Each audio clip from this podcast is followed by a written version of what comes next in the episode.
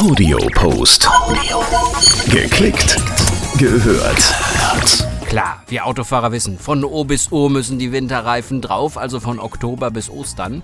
Trotzdem werden wir jedes Jahr von der Kälte überrascht. Ein Problem, das auch Ulrich Köster vom Zentralverband Deutsches Kraftfahrzeuggewerbe kennt. Ja, auf den Wettergott ist leider kein Verlass und Temperaturen deutlich unter 10 Grad sind ab Oktober eigentlich sehr wahrscheinlich. Deswegen sollten wir uns früh genug um Winterreifen kümmern und prüfen, in welchem Zustand die Reifen sind, gerade was das Profil angeht. Gesetzlich sind mindestens 1,6 mm vorgeschrieben.